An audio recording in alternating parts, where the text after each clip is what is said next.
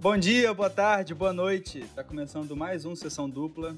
Sim, eu sei, demorou bastante para voltar. O Plano Aberto passou por uma reformulação, o podcast era externo, agora ele faz parte do Plano Aberto. E além do retorno do Sessão Dupla, vai ter também uma mudança na nossa estruturação do podcast. Além de mim, os editores Michael Firmiano e Wallace Andreoli também vão apresentar alguns programas. Nas próximas semanas vocês vão ouvir episódios guiados por eles. Os convidados e os filmes, obviamente, vou manter em segredo. Até porque eu não lembro quais são, minha memória é horrível. Mas é isso, estamos voltando aqui hoje. Vamos falar sobre o Mistério de Silver Lake, do David Robert Mitchell. E o convidado é o Vitor Torga, o crítico lá do Plano Aberto também, um dos melhores vascaínos aqui do Rio. Vitor, muito bem-vindo. Se apresenta aí para a galera que não te conhece ainda. Você já falou, meu nome é Vitor Torga, estou entre os 4 milhões de melhores vascaínos do Rio de Janeiro, que já é melhor do que todos os flamenguistas somados, então já tem uma coisa ali. Comecei a escrever para o Plano Aberto no finalzinho do ano passado, com o do Fiore. Meus melhores textos vão para lá, mas quem achar bom mesmo pode acompanhar no Leatherbox também, também é Vitor Torga. E estou bem contente de estar aqui, meu primeiro podcast, falando sobre o filme que foi o primeiro filme que eu escrevi o texto para o site. E se Deus quiser, o fato de que eu não assisto o filme há uns dois meses não vai influenciar em nada a minha performance hoje. Aproveitem e confiram lá o texto dele de Silver Lake, porque tá bem bacana. A gente vai botar o link na, na descrição do podcast.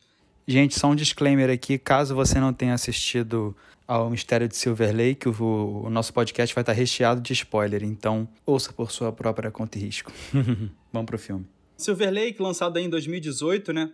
Só chegou ano passado no Brasil pelo Prime Video da Amazon. E é um daqueles grandes filmes que acabou sendo um pouco, não menosprezado, mas esquecido por não ter tido um lançamento digno, né? É, o filme é protagonizado pelo Andrew Garfield, ele interpreta um, moleque qualquer de Los Angeles que tem uns 20 e poucos anos, mora sozinho, se apaixona por uma vizinha. A vizinha some, ele vai atrás da mulher, porque ele é o maior Zé Buceta do cinema na última década, na minha opinião.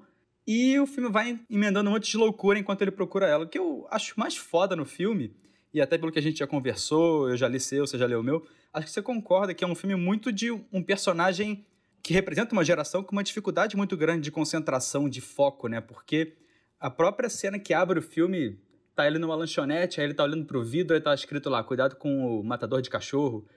Aí ele vira pro lado, ele já se apaixona pela mulher, aí ele vira pro lado, pega o café. Então tem um monte de coisa acontecendo o tempo todo no filme. Toda hora tem um estímulo diferente. E eu sinto que é muito sobre isso, sobre essa overdose cultural, essa nossa relação com, com cânone artístico e cultural, com, com momentos e movimentos, e como tudo isso impacta, e como tudo isso também, na verdade, muitas vezes não importa, como tem muito dessa indústria cultural que não passa de um produto para vender e às vezes a gente consome aquilo como se fosse um negócio revolucionário. Mas enfim, fala um pouquinho o que você acha do filme aí, Toba. Nossa, você me lembrou de vários detalhes assim, só nessa introdução de coisas que eu pensei ao longo da semana para falar sobre. É, eu lembro que teve um. Explodiu um tweet aí de alguma conta americana com a crítica do Diogo Serafim, que é um grande crítico, amigo nosso. Abraço, Diogo. Abraço pro Diogo. Que o pessoal sacaneando a crítica dele, porque parece que é uma tendência todas as críticas do Leatherbox falar de capitalismo tardio e não sei o que, não sei o que lá, o que de certa forma é chato cair no clichê. Realmente existe uma certa tendência a, pessoas que se alinham em certa ideologia a analisar os filmes por certas ideologias. E aí, quando o filme não se encaixa, a gente se desinteressa ou acha ruim. Ou quando a gente gosta, a gente tenta justificar o nosso filme através da nossa própria ideologia, o que é uma coisa que não funciona tão bem, tem que aceitar.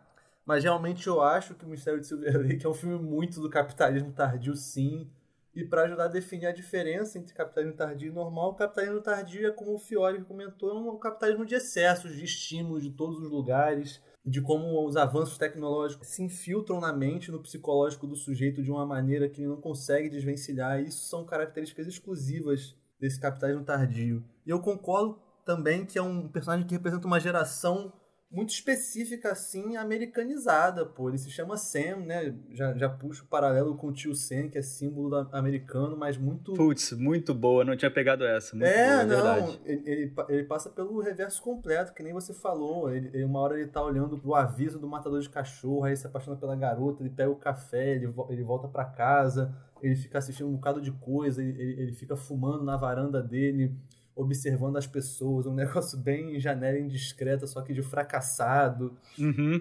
É, ele se apaixona por uma vizinha coroa que tá com os peitos de fora, aí daqui a pouco ele já vê a menina mais nova com o cachorro, se apaixona na garota. É. No final do filme ele já volta para pegar a velha de novo. Não, é, porque. É, é totalmente desfocado. Ele dá um 360, né? Porque uma coisa que eu acho muito interessante na introdução da vizinha é que quando ele conhece ela, conhece quando ele vê ela, vamos supor que ele tá vendo pela primeira vez, não tem como saber porque eles são vizinhos. Então talvez talvez fosse do hábito dele já assistir ela. Uhum.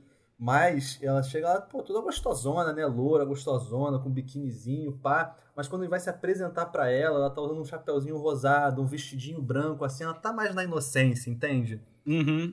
Ela, ela dá uma, um, uma diminuída assim no aspecto de gostosona dela. E ele vai tratando isso, porque realmente as outras mulheres que permeiam o filme assim são muito objetos de cena mesmo. Sim. Completamente. A vizinha velha que fica fazendo topless, as atrizes barra prostitutas que ficam se jogando em cima dele. E tem uma cena muito no começo ainda, quando ele já tá começando a investigar, ele resolve ir para aquela festa, né? Conhecer contatos assim de Hollywood. Eu acho que ele tá investigando o, a conexão com as atrizes que são as colegas de quarto dela, mas como o filme é completamente desprendido dessa ideia de investigação, não dá pra, dá pra afirmar, eu, eu como eu falei, não vejo há um tempo, então linearmente falando, o filme é emaranhado para mim. Uhum. Que aí ele vai para cima de uma, de uma colega de quarto da menina, da Sara, né? Sara, o nome da, a mulher que ele se apaixonou lá, que sumiu, que ele tá perseguindo. Isso. Ele vai atrás dela no banheiro, no aí banheiro, ela dá uma porrada nele. Dá uma porrada nele. E é, é, a única vez, assim, no filme inteiro em que realmente um personagem apresenta uma resistência com a informação. Uhum. Por, e é, é também um personagem feminino. E aí bate nele, ele cai no chão, assim, aí as mulheres aparecem para gritar para ele ir embora, que ele tá no banheiro feminino, né? E ele começa a ouvir só um latido de cachorro. Uhum. Que realmente. Isso é perfeito. Isso é muito porque realmente é, cadela em inglês realmente é bitch, que nem, é. que nem fala vadia. Então realmente ele, ele tem essa dualidade, que ele enxerga as mulheres como como bitch mesmo, seja uma bitch promíscua ou uma bitch de ser uma, uma sacana, uma chata. E aí é, e é engraçado que, ao, ao, mesmo tempo que ele vê as mulheres como, como bitches, como cadelas, tipo, nos dois sentidos, tanto como vadias como, quanto como animais, alguns personagens também veem animais como produtos, então vai tendo toda uma, uma perda de base para você perceber Não, as coisas do é. universo. O cachorro da Sarah se chama Coca-Cola, sabe? Negócio ridículo.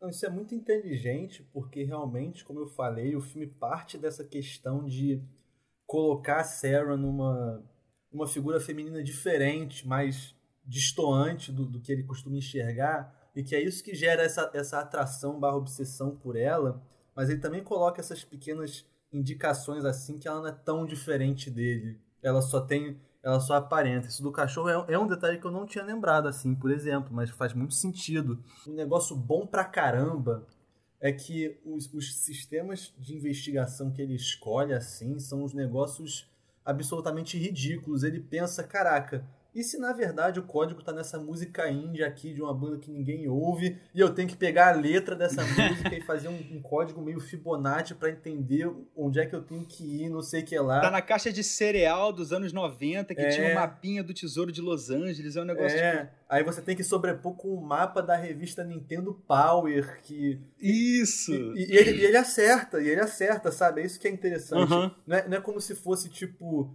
ah, tô desesperado. É a primeira coisa que ele fala assim: e se eu pegar esse mapa aqui? E se eu. E se eu essa zine aqui que eu decidi comprar no shopping que eu achei legal?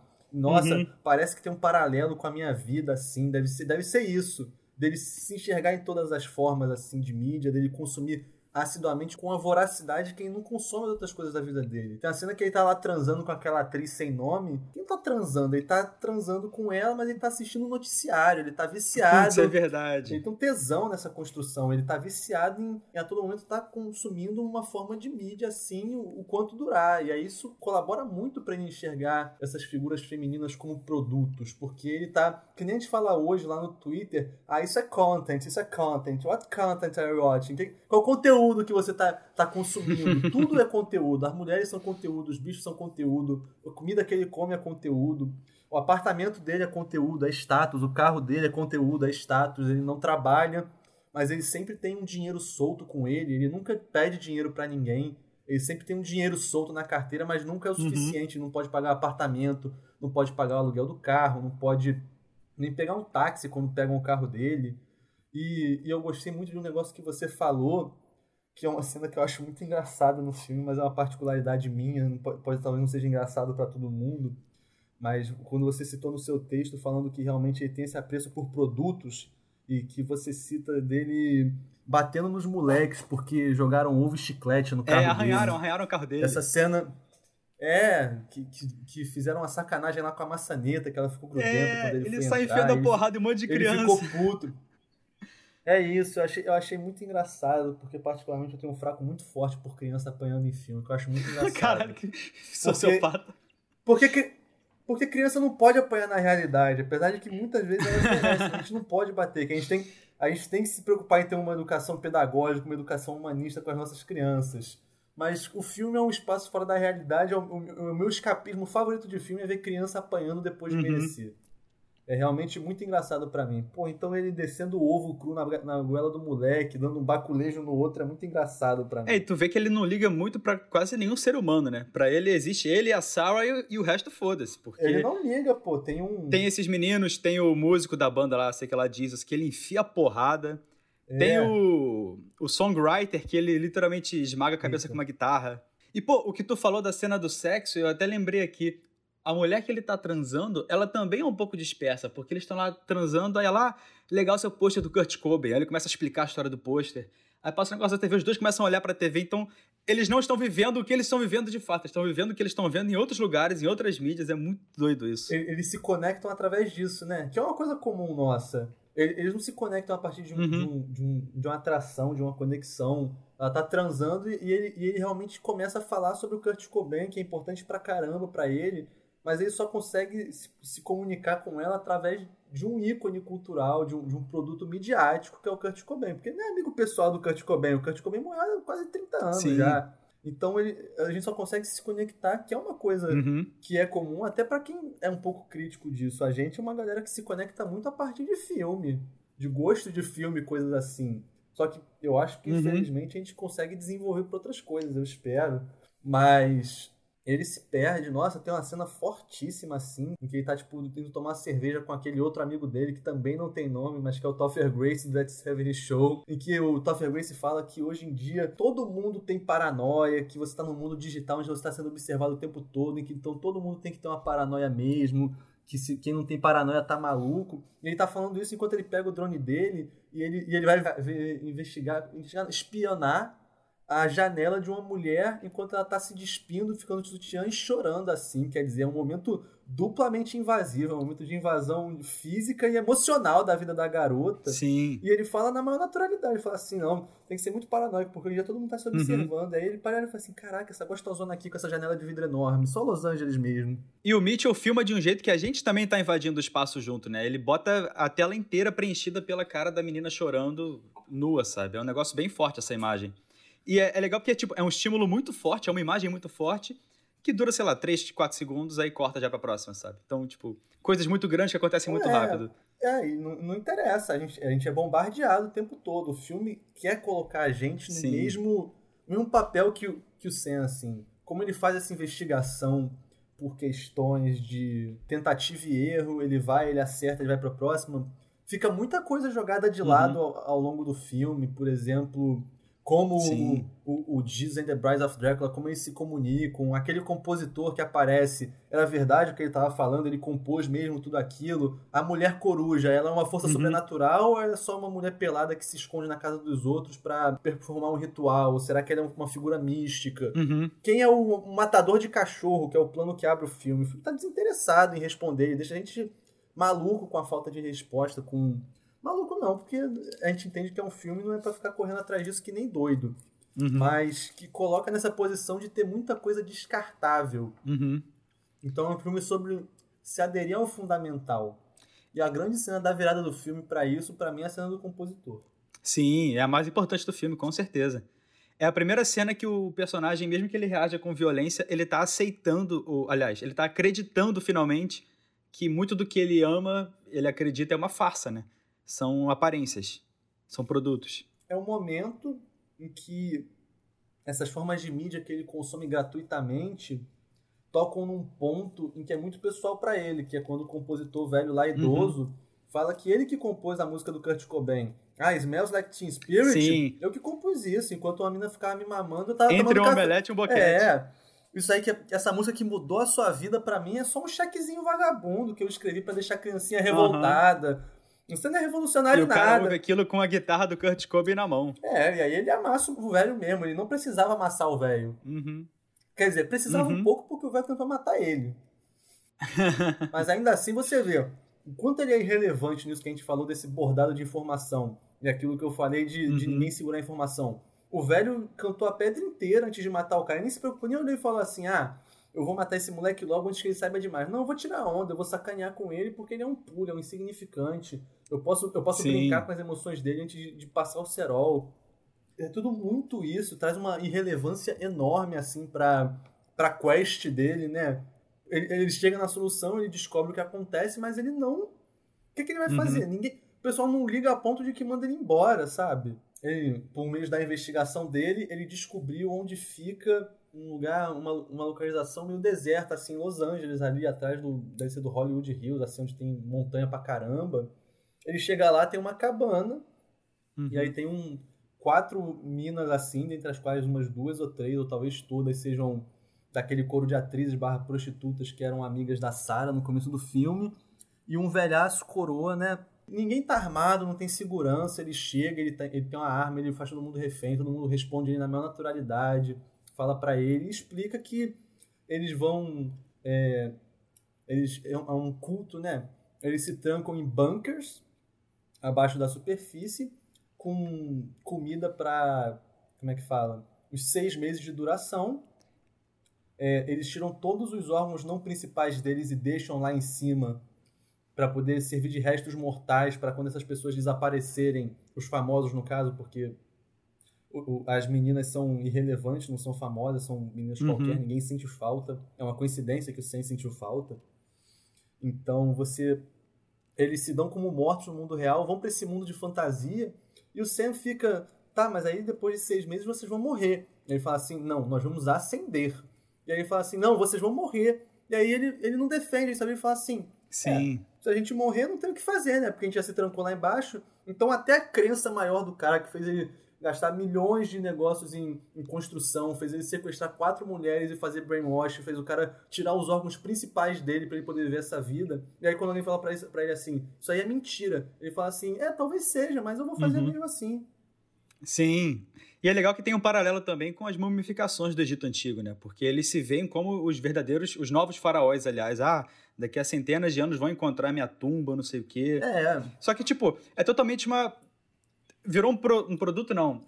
É, eles estão tentando transformar em produto um ritual religioso histórico totalmente diferente em outro contexto, sabe? é muito E eles é chegam ao ponto de não valorizar. É, e eles chegam ao ponto de não valorizar a própria vida justamente por, por eles não terem mais a sensibilidade de perceber o que é relevante, o que não é, o que é verdade o que não é. Isso é muito foda no filme pra mim. Porque ele se convence assim, cara, eu sou tão rico, mas tão rico que eu posso, eu posso simplesmente desaparecer com quatro gostosas, eu posso bancar isso, então o que, que eu não vou fazer, já que Uhum. eu posso? Sim, E realmente é uma forma inacreditável assim que realmente se sustenta. E uma coisa que eu adoro assim, que dá uma, que dá uma insignificância pra ele, que eu acho que no final dá essa insignificância pro Sam, é que ele vai lá, ele conversa com o pessoal, ele, ele, ele é tão burro que ele toma o chá que as pessoas oferecem. Como é que você toma um chá de Sim. Não é um conselho mais velho que, que já tiveram falar assim, meu filhinho, se você um dia for pra um culto, não tome o chá do culto. Ele, ele devia ter assistido, ele devia ter lido mais super interessante pra ler sobre a seita do Jim Jones. vai, ver, vai ver se ele tivesse feito isso em vez de ler Super Nintendo, ele, ele teria se dado melhor. Mas ele. Aí ele acorda e tá lá todo acorrentado e o, o rei do, dos sem teto, né? O rei dos mendigos lá, que é uma figura que ele encontrou antes, que aparentemente é um cara que é mendigo, mas ele é o rei de todos os mendigos e moradores de rua, o que também Será Uhum. que isso é uma coisa mística ou será que é um cargo simbólico que alguém ocupa pra disfarçar pra bisbilhoteiro? A gente não sabe. Uhum. E aí ele tá lá acorrentado, ele fica tipo, não, me deixa embora, não sei o que, não sei o que, eu não vou contar pra ninguém. Aí ele, ele, a gente sabe que você não vai contar pra ninguém. Primeiro porque, assim, ninguém vai levar você a sério, você vai falar o quê? Quem é que vai engolir esse teu papo de, de moleque remelendo? Segundo, Sim. segundo que nós estamos em todos os lugares e nós estamos de olho, então você realmente não vai. Se você fingir que vai contar pra alguém, a gente já vai passar o cerol em você, então a gente sabe. Ele só vira Uhum. e pergunta assim: O que, que esse biscoito de cachorro tá fazendo no teu bolso? E esse é, uma, é um negócio que eu acho muito legal, porque, como eu falei, o filme não dá respostas. Então, uhum. tem um pessoal que, se você for pesquisar, tem a teoria de que o próprio Sam é o assassino de cachorro, por causa do diálogo que ele tem em certa parte do filme, que ele tá conversando com a filha do bilionário, e aí é, ele tá conversando com a filha do bilionário, e passa um morador de rua, ele não tem dinheiro, aí o morador fica puto, e aí ele faz um comentário sobre o matador de cachorro e sobre matar um morador de rua. Ele fala assim: não, mas tem muita diferença entre você matar um morador de rua, que é uma pessoa, e você matar um cachorro. Então o pessoal pensa assim: uhum. ah, olha como ele é insensível com morte de cachorro. Ele deve, ele deve ser um matador de cachorro. E aí ele ter o biscoito do cachorro no bolso comprova isso. Aí você pode também falar que é o, o biscoito do cachorro é o, é o, biscoito que ele comprou para dar pro cachorro da Sara para fazer amizade com ela. Ele tem cara que não toma banho mesmo, né? Então deve ser um cachorro de cinco dias já, o biscoito todo estragado no bolso dele mas ele fala que, na verdade, ele apela pro sentimentalismo do, do, rei, do, do rei mendigo, né? Ele vira e fala assim, ah, que a minha ex-namorada, ela tinha um cachorro, sabe? Eu comprava esses biscoitos para dar pro cachorro dela. Aí, sei lá, eu guardo isso no meu bolso porque eu tenho esperança que um dia ela vai voltar para mim porque eu amo muito ela. e quando ela fizer isso, eu vou poder dar biscoito pro cachorro de novo. Eu acho que é besteira. Eu acho que ele esqueceu o biscoito do cachorro da Sara no bolso e ele meteu essa pra Com certeza. Mas é aquilo, chega naquele ponto que não importa. Isso que é foda. Não importa. É muito foda isso. E, e para mim, e para mim o Rei Mendigo, ele só ouve isso e ele só falar assim: "Ah, não, o Rei Mendigo não fala nada, né? Só deixa ir embora. Mas na cabeça do Rei Mendigo ele tá assim, pô, achei que ele tava perto de descobrir que é um matador de cachorro também. Esse moleque é inteligentão, mas tô vendo, tô vendo que ele é burro pra caralho. Eu vou deixar ele embora então, que se foda. É um negócio meio assim, não faz diferença. E, e mesmo se tivesse, ia deixar falar assim, ah, vai lá, descobre isso também, é problema Sim. teu. E, e aí ele volta, né? Ele volta pro apartamento dele que ele não pagou, ele, ele sente um vazio enorme, né? uhum. né? Tem nada para fazer, ele volta à vida antiga e ele fala assim: ah, vou fazer o que eu ia fazer se eu nunca tivesse feito nada, né? Eu vou comer minha vizinha pelada. E aí vai comer a vizinha pelada. Aí até o filme termina, né, com ele olhando o apartamento dele pela varanda da vizinha pelada e vendo que deixaram o sinal de não fale na parede dele. É o senhorio dele entrando e reclamando assim: pô, ele foi embora, ainda pichou o apartamento, aquele vagabundo. Uhum. Mas o filme acaba assim: ele, ele descobriu uma grande conspiração do cacete, ele tentou mas ele não tem nenhuma evidência sem ser ele. E como é que ele vai virar para falar isso para as pessoas? Pô, isso é, isso é, isso é um, um Pixagate do caralho. Se isso fosse pro Twitter, fosse pro Facebook, não, gente. Se você pegar um mapa dessa caixa de cereal com esse mapa do Nintendo Power, você chega numa cabana onde os maiores bilionários do país fazem isso, isso, isso, não sei o que lá. mesmo se ele falasse isso, e mesmo se, se, se ele tivesse maluco para acreditar, os maiores bilionários do país só iam olhar e falar assim, cara, então vamos para outro lugar? Sim, exatamente. Vamos para outro canto. Outro país, tá ligado? Outro continente, é. foda-se. É, paciência. Vamos olhar e falar assim: ah, vamos, vamos, fazer, vamos começar a fazer isso na Noruega. Vamos ver o que os noruegueses acham disso. Lá não tem pouca gente, né? Vamos ver se as, se as norueguesas são gatinhas, se elas estão afim de, de virar uhum. múmia. Então, é um filme que sempre coloca essa, essa pontuação é, de investigação com um paralelo muito scooby de tipo, qualquer pista é pista, tudo é valendo, e é uma coisa que eu acho que funciona muito porque a gente de fato é bombardeado de coisa. Eu vou falar aqui uma coisa que eu odeio, Sim. Mas, que, mas que tem uma relação com o filme e que, me desculpem de verdade por falar isso, mas faz pensar na, na merda do governo Bolsonaro. que realmente ele faz. Ele, eu, eu odeio ficar falando, ficar puxando essa comparação em filme, porque eu acho que o pessoal gasta muito à toa. Mas não é necessariamente sobre o governo. Pode se falar do governo Trump também, do governo Boris Johnson no, no Reino Unido, esses governos de merda aí, de direita para extrema-direita, centro-direita, com essas figuras completamente imbecilizadas, que são figuras escrotas e que, e que, o pessoal só desgosta porque eles são grossos e não porque eles têm políticas genocidas. Uhum. Que realmente é merda atrás de merda, cara. É merda atrás de merda. Hoje vazou que o Bolsonaro gastou 15 milhões ano passado com leite condensado. Então, porra, pelo amor de Deus. Aí o pessoal vem falar, não é só o Bolsonaro, não, gente. É, é os ministérios, é o cargo executivo inteiro. Fala assim, porra, 15 milhões de leite condensado. É leite condensado para mil pessoas comerem todo dia por um ano, cara. Não faz. Não faz sentido, isso é, isso é, lavagem de dinheiro, então ele é burro. Ele é muito burro, ele, ele começou um ano comprando e, sei lá, foi distribuindo por aí, ele, ele usa com peso de papel. Ele tá enchendo o Lago Paranoá de leite é, condensado. O, o cara gastou 2 milhões em se fosse o negócio da água, ela gastou 20 milhões em água. Eu falei assim: ah, tá bom, é água, é água. A água você usa pra tudo. Pode ser água de chuveiro, água de beber, água de lavada. Ele tem um lugar de água no Palácio da Alvorada. Ele gastou 2 milhões em chiclete. Uhum. Porra, é 2 reais um chiclete. Ele comprou um milhão de chicletes em um ano. Vai gostar de na puta que pariu, né? Caralho. É, mano, porra. Então, mas enfim, é o que eu falei, tipo, a gente fica anestesiado com a quantidade de merda que acontece. É um dia, é um escândalo aqui, outro Uhum. dia é um escândalo ali, outro dia alguém fala merda aqui embaixo, outro dia é uma porra que nem tem a ver com Bolsonaro, mas, mas é um, é, sei lá, morre cinco, cinco negros numa operação da favela. A gente é bombardeado de notícia merda, notícia merda, notícia merda, desgraça, desgraça, desgraça. No começo todo mundo fica que nem a Clarice Falcão. Você é a oposição mais afrontosa. Acontece tanta merda, tanta merda, tanta merda, a gente não consegue fazer nada que a gente só olha e fala assim, cara, tô, tô só cansado, tô só cansado, Que tô merda. É, exausto. tu só vê, pô, que merda, né? Pô, que E realmente é merda. um fato que nada surpreende. Chega um ponto em que a gente passa da Uhum. realidade.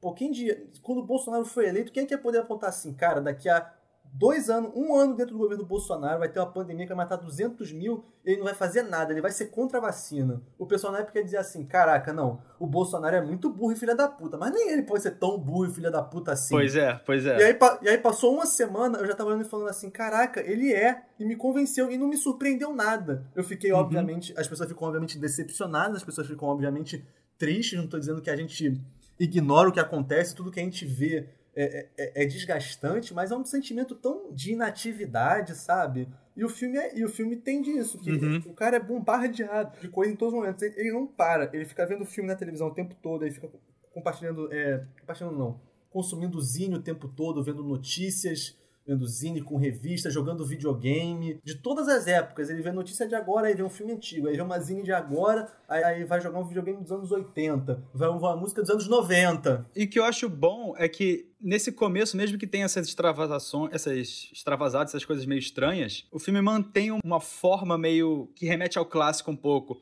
É um filme que tá o tempo todo referenciando o cinema no ar, por exemplo. Pô, pela trilha, o jeito devagarinho como ele dirige pela cidade, pô, a- toda a investigação. Aos poucos ele vai ficando bizarro, só que essa escala, que nem você falou da realidade, é uma escala assim que é, é tão sutil que quando já chega no parada mais bizarra possível, já está normalizado. Você já aceitou aquilo como normal, porque ele foi na investigação no ar de qualquer filme foda pra um negócio totalmente descaralhado, sem explicação. Quem é a mulher coruja com a faca que quer te matar que sai teu armário? Tu não sabe, mas isso não te surpreende mais em certo ponto do filme. É, eu, eu, só, eu só olhei, essa cena me deu medo do cacete, mas eu só olhei e falei assim, Deu medo do cara, caralho. se- se- será que a gente vai olhar agora, será que a gente vai descobrir se ela, se ela é uma assassina, se ela, se ela é um bicho místico, será que ela vai voar, alguma coisa assim, a gente vai ver, caraca, o filme é místico, ou então, Uhum. ou então se ela é só tipo uma mulher vestida de coruja, e não dá pra saber, porque ele atira nela e ela sai correndo. Uhum. Aí ela sai correndo, ele se tranca no quarto, a gente, a gente vê ela correndo de volta pro, pa- pro, pro armário de onde ela veio, mas aí quando ele sai, ela foi embora. Então a gente fica assim, pô, será que ela, será que ela entrou no armário e desapareceu? Ou será que ela só foi embora pela janela quando ele tava trancado no quarto? Uhum. Não explica nada disso pra gente. O compositor lá que fala que ele compôs música do século XVII, uma hora ele abusa, né? Ele começa falando que ele compôs Nirvana, que ele compôs Joan Jett, que ele compôs música dos anos 50. Você olha e fala assim, tá, dá pra engolir porque tu é um velhaco. Ele começa a tocar Beethoven, você olha e fala assim, não, ele não compôs Beethoven, ele tá, ele tá caquético, mas ele não é do centenário.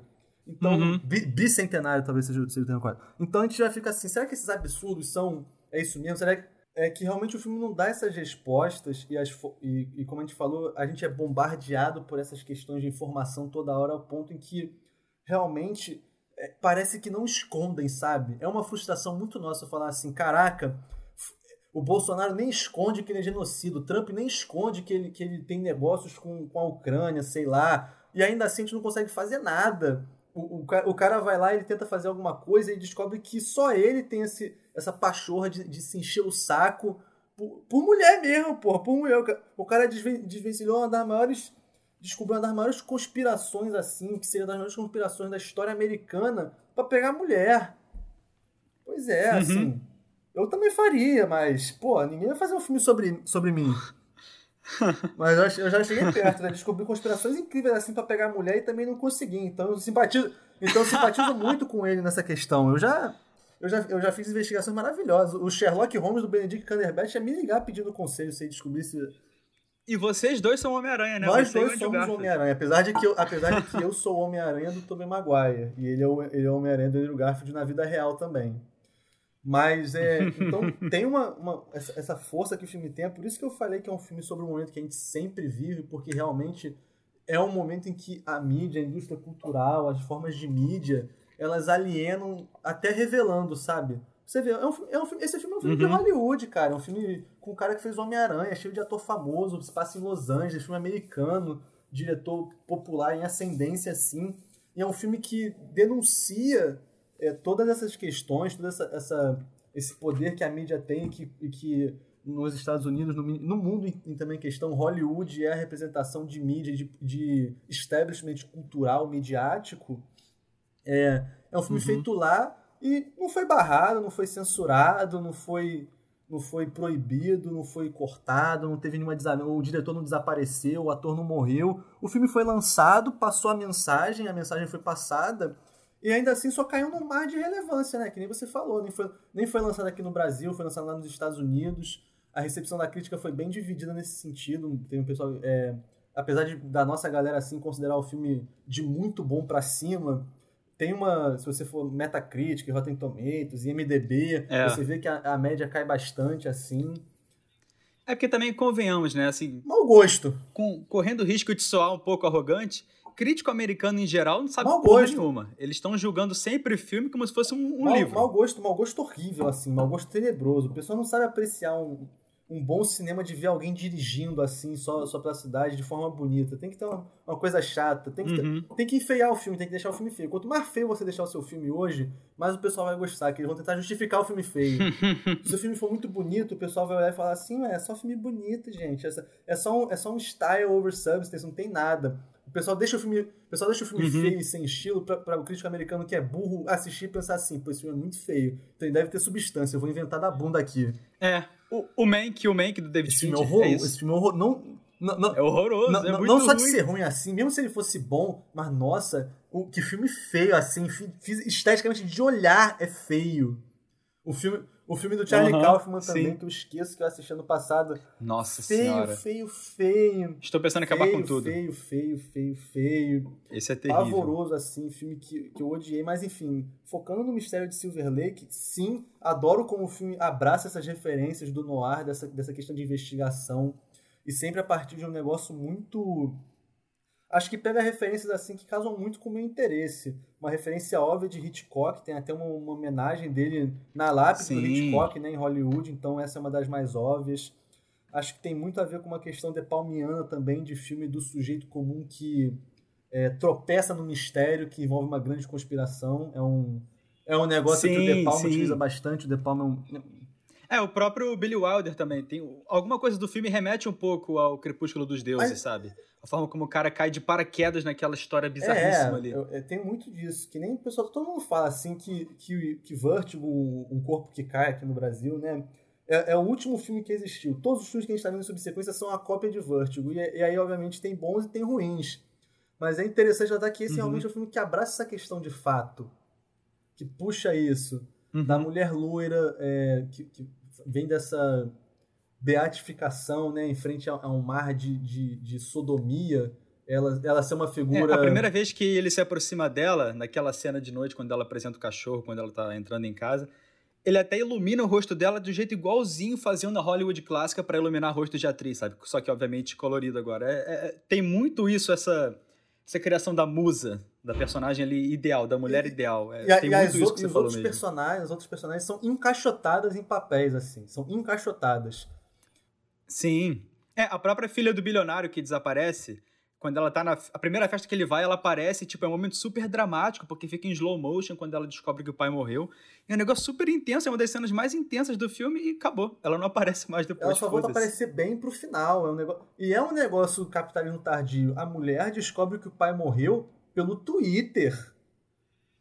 É, tem som de é, notificação é, de telefone é, tocando enquanto ela tá tipo, descobrindo. tem pessoas que, na verdade, tem pessoas que descobriram antes dela. O pessoal, o pessoal, o pessoal, sim, o pessoal começa a tipo, olhar pra ela e falar assim: caraca, ela ali dançando, o pai dela acabou de morrer, quem é que vai avisar ela? Eu não vou falar nada, não. O pessoal, o pessoal começa a parar uhum. de dançar, a vibe fica ruim assim, porque ela tá lá, né?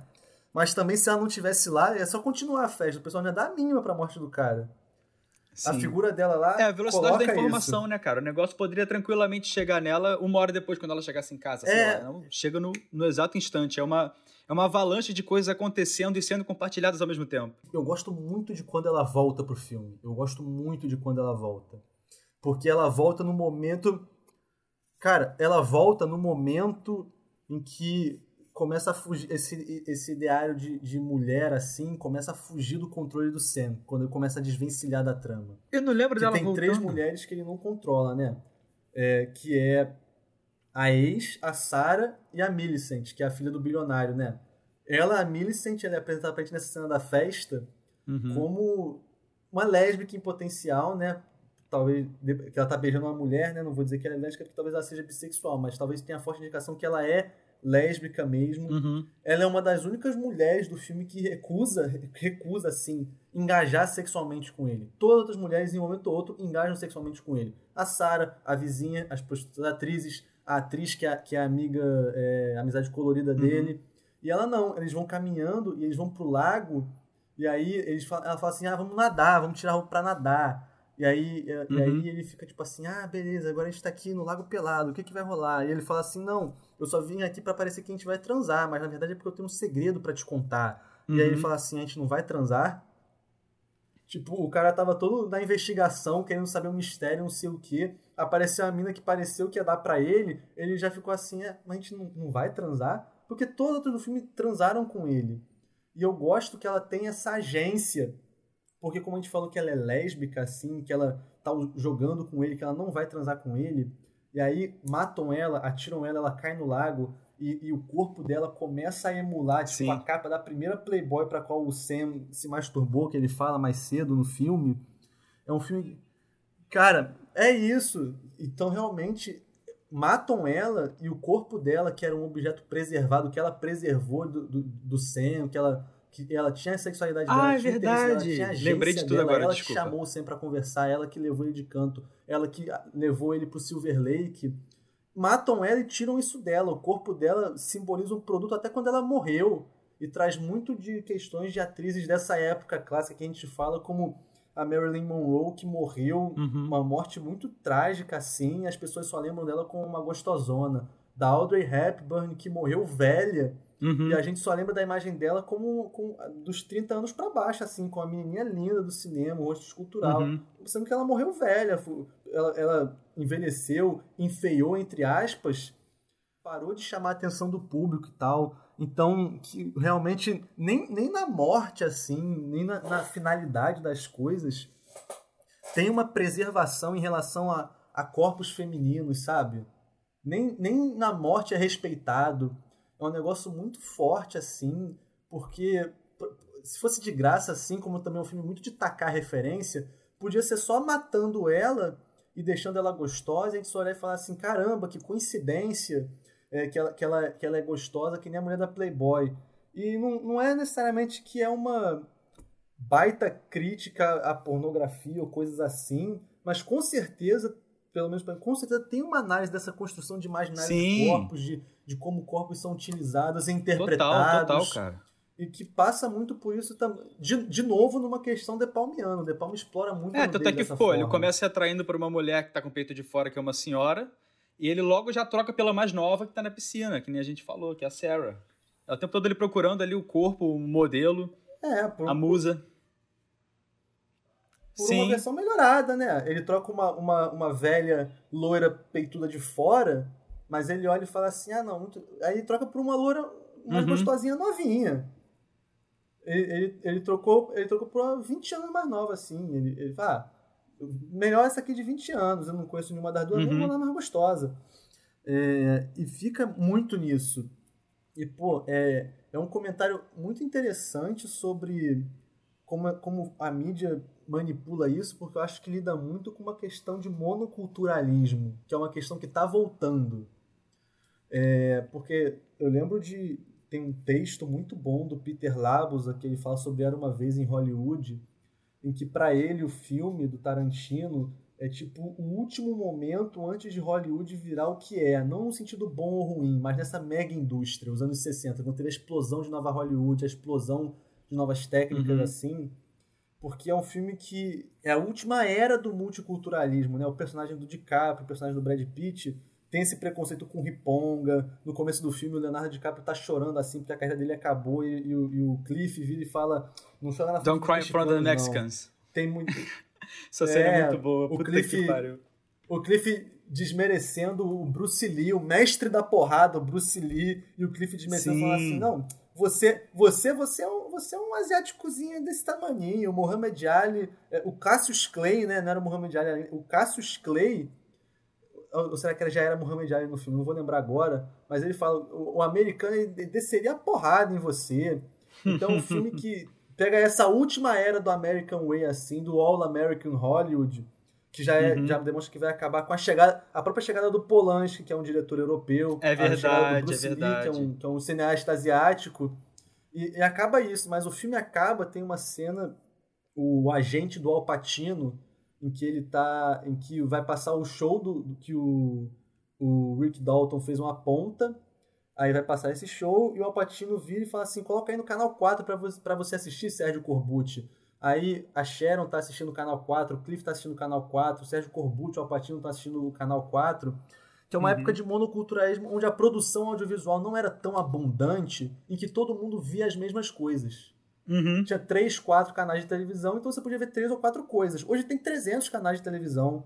Hoje tem 500 uhum. estúdios só em Hollywood, tem uma porrada de coisa. Antigamente lançava 50 filmes por ano, mais ou menos um filme por semana. Se você fosse louco assim, ou tivesse dinheiro, fosse cinéfilo profissional, não sei se tinha isso nos anos 30, você podia ver os 50 filmes do ano. Agora não, a gente faz tipo, uhum. Hollywood faz mil, o Brasil faz 300 filmes por ano, os países fazem tem, deve ser lançado uns 15 mil filmes todo ano por ano, assim, impossível acompanhar. É, no circuito brasileiro chega uns 500 por ano já, cara, é coisa pra caralho. Pois Não é. Dá nem pra acompanhar. Pois é, desses 500 aí, uns 450 deve ser de Hollywood e uns 40 nossos. É.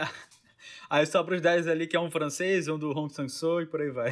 Um, um, um Varilux, assim, nem filme, nem filme de, de grandes diretores do passado, até grandes lendas, chegam no circuito mais, porra. Uhum. Você pensar que... Quem diria, Aproveitando... Assim, eu vou aproveitar, só porque, tipo, pra dar encurtada no tempo, aproveitar que você falou de Era Uma Vez em Hollywood, e já te pedi aqui para puxar o próximo bloco de falar algum filme que você acha que daria uma boa sessão dupla com o Mistério de Silver Lake, pô.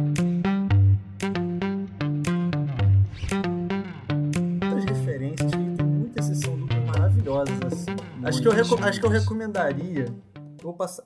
Once Upon a Time in Hollywood também é um filme recente assim que tem isso de saber utilizar, de saber incorporar uma estética realista, naturalismo, naturalista, puxando para um absurdismo e falando de, de, identidade cultural e responsabilidade de mídia. Então, o Era uma uhum. vez em uhum. Hollywood. Dá e se você... passa no mesmo lugar, né? O que é importante também. No mesmo lugar também, apesar de com uma diferença de, de época, assim, mas como é. são filmes filmados em, em Los Angeles, mais ou menos no mesmo período, 2018, 2019, tem uhum. isso, tem uma questão estética que deixa fácil. É, tem o, o dublê de corpo do De Palma, como eu falei, é um filme bem De Palmiano, então o dublê de corpo, que também Boa. é um filme do De Palma que fala sobre Hollywood, sobre representação da Cidade dos Sonhos, é, é, vale, vale assistir. O Corpo que Cai, porque apenas porque é uma obra-prima, um dos maiores filmes da história do cinema, com certeza no mínimo no top 5, se não o maior. Então vale você assistir junto com qualquer filme, é, só para propósito de comparação. Cenas... Só para propósito Sim. Todas as cenas do, todas as cenas do James Stewart dirigindo por. Acho, não lembro se passa São Francisco. Filme, todos, é, todos, todas as cenas do James Stewart dirigindo por São Francisco são totalmente emuladas em Under the Silver Lake com o Sam dirigindo por Los Angeles, sabe? Pois é. Assi assistam Um Corpo que Cai só porque é, é, incrível, mas pode assistir com qualquer outro filme. Não com filme ruim, porque você vai achar, você vai odiar o cinema por ter te privado de coisa boa.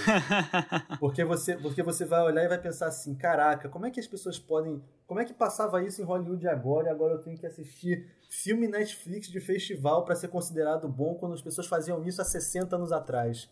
Mas que nem eu, mas que nem eu comentei com você quando você pediu uma recomendação, eu acho que o filme que mais se, se encaixa assim numa construção do que o Under Silver, do que o Mistério de Silver quer fazer, mas com uma proposta totalmente diferente, é o Cidade dos Sonhos do David Lynch. Sim.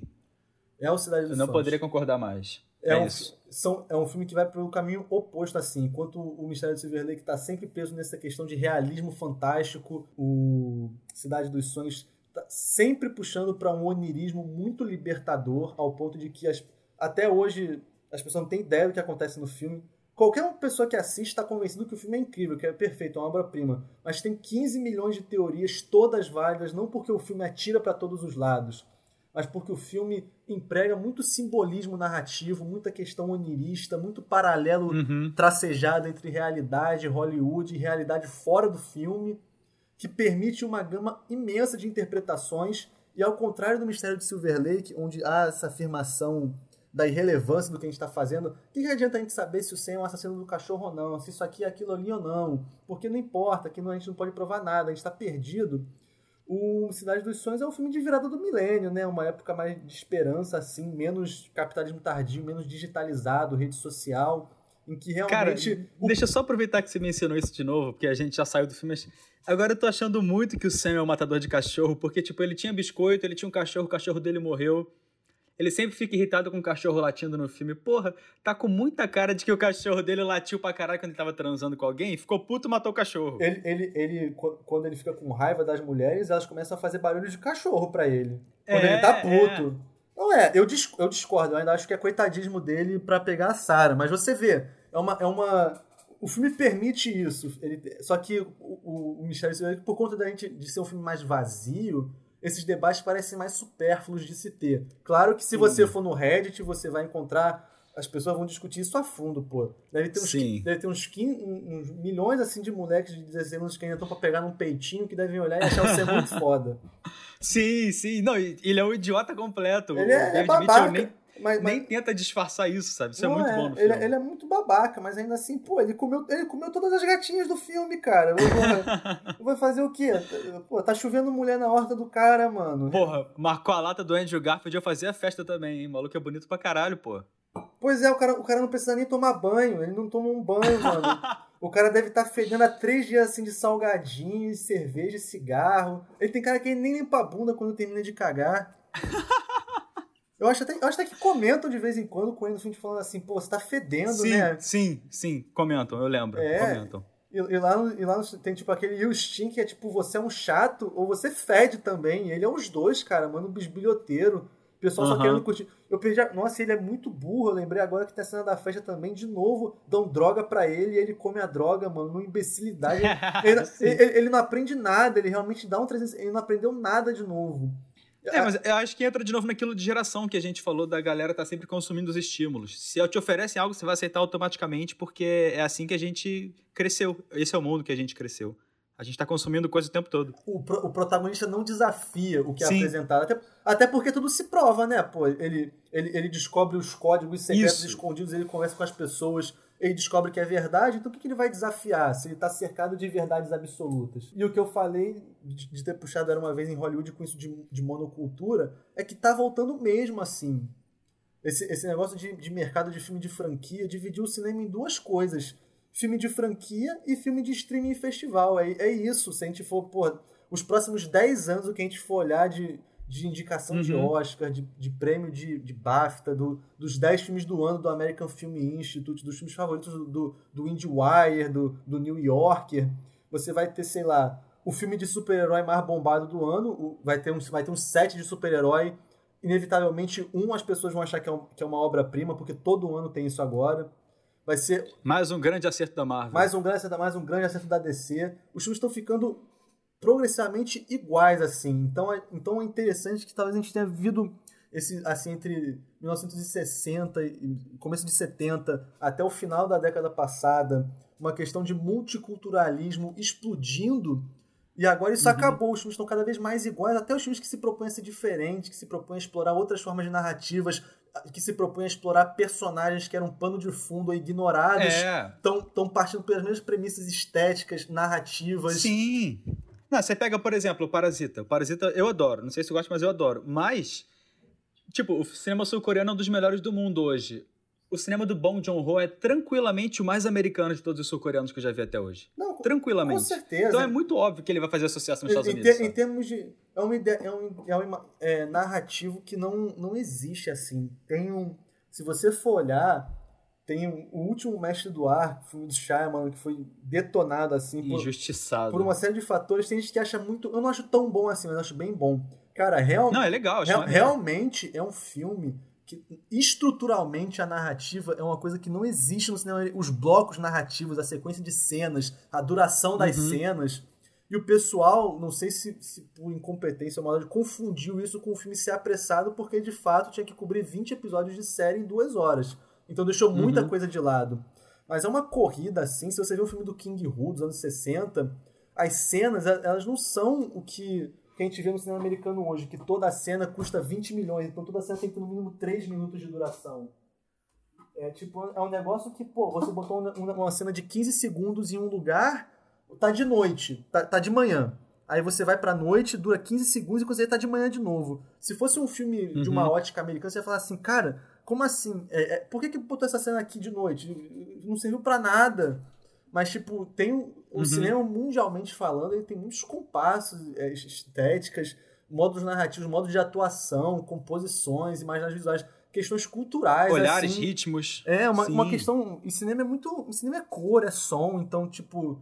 É, lá, lá, na, lá, em Hong Kong, branco é a cor da morte. Aqui no, no Ocidente, branco é a cor da paz. Você vê um personagem uhum. de branco, como em Under the Silver Lake, a, a Sarah tá de branco, você. Inocência, angelical, paz, pureza. pureza. Lá, se fosse lá no, no filme no filme de Hong Kong, ela vestida de branco ia ser o quê? De víbora, assassina morta por dentro. É. Então tem uhum. precisa precisa ver muito filme, precisa ler muito. E de novo a gente tem questão multiculturalista. E aí por essa questão da gente estar tá completamente submisso a um cinema americano, norte-americano para ser específico, os filmes que eram uhum. para ser, pô, você fala assim, ah, vou fazer um esse filme da Netflix vou fazer um filme aqui sobre uma cantora negra em 1940, onde mulher negra não podia ser nada, fazendo sucesso, calando a, a, a boca do, dos preconceituosos, não sei o quê. E é um filme que é completamente igual em estrutura, em fotografia, em método de atuação, em conclusão narrativa a qualquer filme uhum. porcaria uhum. sobre cantores, sobre ascendência dos anos 70, 80, 90, do começo dessa década. Não exploram uhum. nada de novo, não, não investigam nada não estimulam nada demais, eles só estão trocando a roupagem. É óbvio que o, as pessoas que eu vou acusar agora não são os maiores culpados, mas eu acho que parte dos nossos colegas críticos tem uma culpa imensa nisso, porque, sem citar nomes, por exemplo, canal gigantesco de YouTube de, de cinema.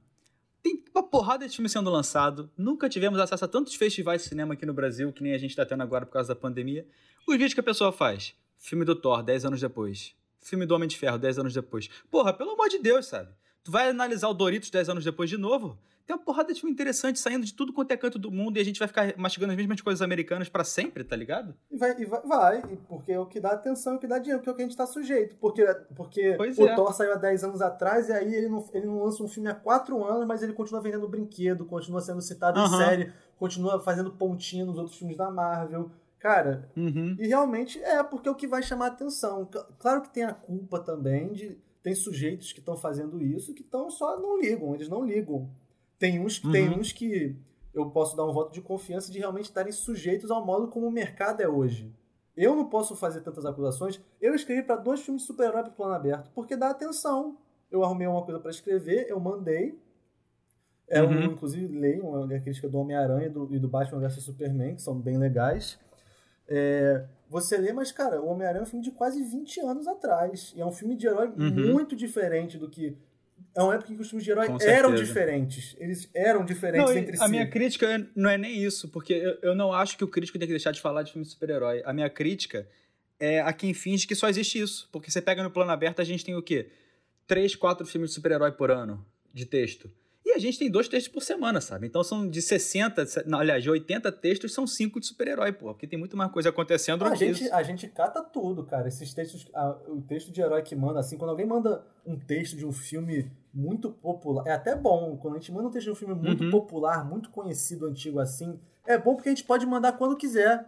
Não precisa, não tem pressa. Uhum. A gente está cobrindo agora o Festival de Tiradentes, a Mostra Tiradentes. Eu nem tive a chance de pegar alguma coisa ainda, porque eu tô exausto esses dias não, não vejo um filme há uns uhum. cinco dias já, eu tô, tô completamente desligado. Mas a gente tá lá catando, pô. Sai um festival brasileiro, a gente vai cata, procura ver o filme, coloca, posta crítica, etc e tal. E aí, de vez em quando, obviamente, é bom ter um conteúdo para deixar guardado. Eu também não acho que você quer, uhum. quer que ignore isso. Mas assim, sim, pô, sim. Mas, mas, mas, a gente é um bando de, de desempregados, assim, sabe? A gente é, a gente é, a gente é uma galera que, que tá fazendo por pura questão de interesse. Os caras estão lá com milhões de seguidores, ganhando muito dinheiro, fazendo propaganda, ganhando dinheiro para fazer vídeo, não consegue puxar uma referência, mas as cinco melhores séries consideradas de todos os tempos. Vai lá, vai lá, gênio, fala aí. Breaking Bad, Soprano, Lost, muito bom, muito bom. Parabéns aí uhum. pelo teu ah, não, as melhores séries de comédia, não sei o que, ela tá mal. Seinfeld, muito bom, muito bom. Essa Development, pô, essa ninguém ia saber. Eu nem ia saber que essa era boa, não. Ganhou, ganhou um M de melhor comédia? Caramba, cara. A maioria dessas listas você pode pegar a mesma lista e só botar no shuffle várias vezes diferentes, que vai dar a lista de você cada uma precisa. Você não precisa fazer uma lista, você vai no IMDB e você, você entra é, nisso, a lista está pronta no IMDB. É, só muda a ordem, joga no aleatório. É, pô, só precisa fazer isso. E, e, o pior é que, de fato, como a gente é bombardeado de informação, as pessoas esquecem mesmo. Cara, uhum. você lembra o fenômeno que era Game of Thrones? As, enquanto, enquanto passava, as pessoas. Cara, tinha, as temporadas ficavam num hiato de, de um ano e meio, as pessoas ficavam um ano e meio discutindo Game of Thrones, revisitando. Sim. Tem uma, tem uma questão que, tipo, ninguém gostou do final também. Mas até quando a gente. Eu gostei. É, tipo, eu, eu, eu também gostei. Eu conheço gente que gostou, mas, tipo, a maioria considerou uma merda, né? E as pessoas olham e falam assim: Ah, lembra quando todo mundo falava de Game of Thrones e o final foi tão ruim que ninguém fala mais sobre? Isso é, isso é balela. As coisas acabam. É balela. Isso, as coisas acabam agora, elas param de existir. Elas param de existir. Sim, sim. Bra Porra, só pegar um outro exemplo. Lost eu adoro, mas a maioria das pessoas não gosta do final de Lost. Cara, a gente discute Lost até hoje. Não é, mas... Game of Thrones acabou há dois anos e ninguém lembra que existe, gente. Mano, ninguém lembra que existe. Breaking Bad, que foi um negócio que pegou bem nessa virada, que é um, que é um negócio que o uhum. pessoal adorou do começo ao fim. O final aclamadíssimo, os cacete. É, uhum. Acabou. Ninguém lembra mais que isso existe. Acabou. Morreu. Sim. Ninguém fala mais disso. Essa série aí, quando acabar essa série, o conto da Aya vai acabar, ninguém vai lembrar que isso existiu. Orange the New Black, uhum. ninguém lembra mais que isso existiu. Eu fui descobrir que isso uhum. acabou outro dia, eu olhei e falei assim, caraca, quando isso saiu só se Acabou? Fala... Acabou. Eu descobri, eu não sei, vai acabar a última temporada já, tomara que tenha acabado, é uma merda isso aí.